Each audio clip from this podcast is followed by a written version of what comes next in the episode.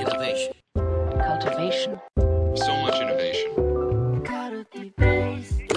Radio. Check.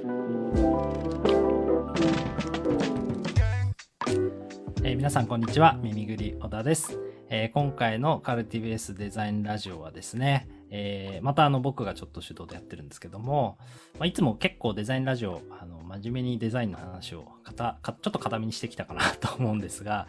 たまにはねあの安西みなべのラジオ的な回があってもいいんじゃないかっていう話があってですね滝さんと取り留めない話をしてみようかという話でですね取り始めてみております滝さんよろしくお願いしますはい、滝です。よろしくお願いします。マジで即興力の塊の回になってしまって、あれなんですけども。で、まあ何話そうかって話した時に、あの、実は、あれなんですよね。あの、まあ僕そんなでもない、あやるはやるんですけど、あの、滝さんが結構ゲームは好きっていうところは実はあってですね。はい。ちょっとゲームの話してみようかみたいな話になったんですよね。で、実はあの僕の弟も、あの、ゲームの CG のグラフィックのデザインを実はやってまして、なんかの作品にクレジットで出てきてるって話だけ聞いて何の作品だったか忘れちゃったんですけど、まあそんなとこもあって、ちょっとゲームのことは少し、あの、話してみたいなって思うんですが、滝さんといえばね、あの、実はあの、動物の森の人っていうはい感じが、実は入社当時、あの、あってですね、あの、ズームの裏っ側で動物の森の画面を出して、なんか、あれやってた時期も。みこんな時期もありましたミクね。リってあれですよね、あの、柄作れるやつで作って、ああ、マイデザインで、そうですね。ミやってましたニクリって書いてやってましたね。なんか、オンボーディングされる側なのに、すごいいい感じでやってくれてると思って、なんか、すごいって思ってたんですけど、最近はやってるんですか？いや、もうやってないですね。あやってないあの、一年、なんかあれ季節があるんですよ。季節の四季の変化があるから。で、そはいはいの四季の変、四季の変化とかあでイベントがあったりとか、はいはいはいはいそう専用の季節ごとの家具があったりとかっていうのがあったんで、こう季節が一巡したぐらいでやめましやめちゃいました。なるほどね。はい。季節一巡して、あ、なんとなく分かったってそうですね。一通りなんか家具も季節ごと揃ったなみたいなところでやめちゃいましたね。ちょっと同じ世界をまた何周もするのはちょっと面白くないなっていうところです ねなるほど。はい。滝さんってそもそもなんかどういうゲームハマるんですか、いやでも、その子供の頃は割といろいろゲームやってて、うん言っても割と RPG とかが多かったかな。とか、アクション RPG とかが好きでしたね、割と。なるほど。なんか、耳ぐり RPG 好きな人多いですよね。なんとなく。安西さん。あー、まあでも、うんみんないろんなジャンルやってますけど、そうですね。はい僕ちょっと苦手なんですよ、実は。あ、RPG がですか？そう。あんまりやり込めたことがなくて。うん。RPG ってなんかどこにこう、まあ面白くないとは思わないんですけど、はまり込んでいく要素ってなんか、滝さんの中でどういうものがあるんですか？ああ、そうですね。なんか、なんだろう。あ、でも私はその RPG って、その、まあ、キャラクター何人かいて、そのパーティーの編成みたいなのがあったりするんですけど、なんかその、どういうメンバー構成でパーティー組むと、なんかよりうまく、なんかす、か敵に勝って進めるかみたいな、なんかそこの戦略考えるのが割と好きだったかな、みたいのはありましたね。なるほど。なんか、はい。僕がマネジメント下手くそな理由がちょっと分かってきた。いやい やってないからじゃねえかって。や、いやいや。なるほどね。なんかそのあたりって自分の中でなんかこういう風にすると良いんだみたいな仮説検証みたいなことを結構やってる感じで楽しんでるんですか？仮説検証？ああ、そうですね。でも、そう私が、あの、子供の頃、割と一番好きだったゲーム、割と一番ハマったゲームが、あの、聖剣伝説3っていうゲームがあるんですけど、何回か耳ぐりで聞くな、それ。そ うはいはい。そう、なんですけど、それは、あの、キャラクターが、なんか全部で6人いて、うんで、その中で3人選んで自分でパーティーを組めるんですよね。はいはいはい。で、3人を選んで、さらにその中でも、なんかあの、レベルアップすると、いろいろ、あの、クラスチェンジっていうのがあって、はいはいはい。その、なんでスキルが変わってくクラあの、スキルを、なんか選べるんですよね、自分で。まあ、あの、ジョブチェンジじゃないけど、そういうあ、そうそうそう、ジョブチェンジに近いようなはいはいはい。のができるので、3人プラス、なんかその、ジョブクラスが、1人当たり、えーな4パターンかな？うんあるので、その3人かける4パターンの組み合わせで戦略が組めるっていうゲームになってて、なんかそこの組み合わせを考えるのがめっちゃ好きでした。なるほどね。はいはいはいはい。そうかそうかそうか。それって、なんか、今改めて振り返ると、なんかそこをやりたくなっちゃう面白さってどんなところに感じてたと思います？なんなんですかね。でもなんか、この組み合わせだと、なんかこういう勝ち方ができるとか、はいはいはい。なんかそこのこうパターンを考えて、どのパターンだといい、なんかより強いパーティーになるかみたいな、なんかそこのプランニングをするのが楽しかったっなるほど。ていう感じですかね。なるほどなるほど。はい。そうかそうか。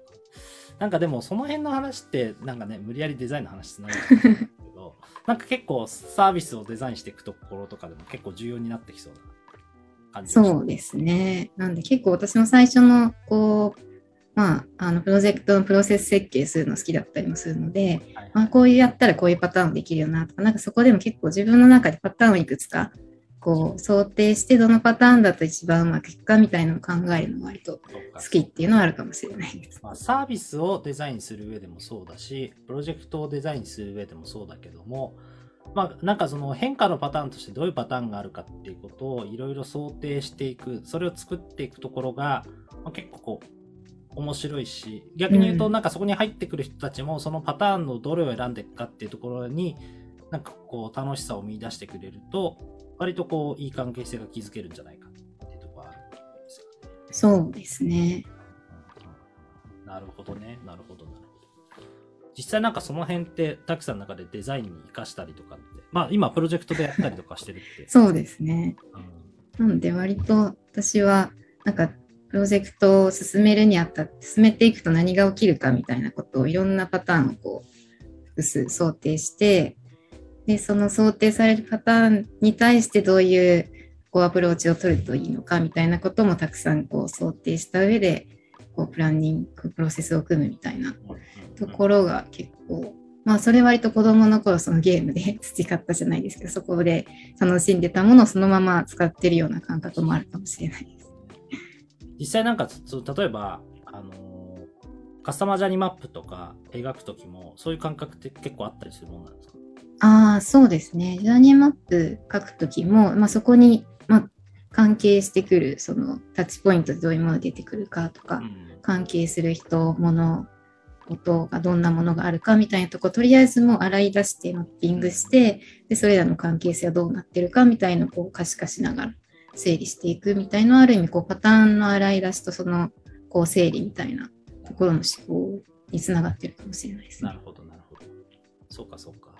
だからなんかこう、たくさんが、プロジェクトのまあ、まあ、サービスのデザインとかやってる時って、結構いつもフラットだなって感じる時がなんかね、すごくフラットだなって思う時が なんか、サービス作る時って熱量大事とかって話とか結構あるじゃないですか。はいはいはい。まあ、滝さんって割と、あの、ふつふつとした熱量はずっと持ってる感じはあるんですけど、はい。割とこう、フラットだなっていう。感じはしてるんだけども、それは単にフラットであるというよりかは、結局、滝さんの中ではいろんなパターンがなんとなく描けていて、どこに行くのかなっていうのをこう、ちょっとこう、み楽しみながら見てるっていう感うんう覚がん。近いのかもなって今、ちょっとこう思ったっていうところ。そうですね。なんで、私、なんか個人的な熱量あんまり最初から込めすぎないっていうのはあるかなと思ってて、むしろそのチームのみんながどういうことを想定しているのかっていうのをそ、まずその場に出すっていうことをやりたいって思って動いてるところはあるかもしれないです。なるほど。ああ、そこ俺できてないな。そうですか考えたときに。だからやっぱり、あの、プロジェクトのプロセスとか描くときも、パターンを描くっていう感覚がちょっと弱いなっていう感覚が少しあるというか、まあ、あの、想定はするんですけど、なんかそこにいくつものパターンの、まあ、変数のきっかけがあって、まあ、誰がどういうふうにしたいと思ってるのかっていう、そもそもの要素があって、それぞれの掛け算でどういうふうな動き方がされていくのかっていうのを、いろいろ描いた上で、それを、まあ、みんなでこう、考えやすい状態にして、プロジェクトを作っていくっていう感じで、まあ、滝さんもやってるんだなっていうのは、まあ、少し、滝さんと一緒にやったりしてるものを見てて、なんか今、そっかって思ったところがあって、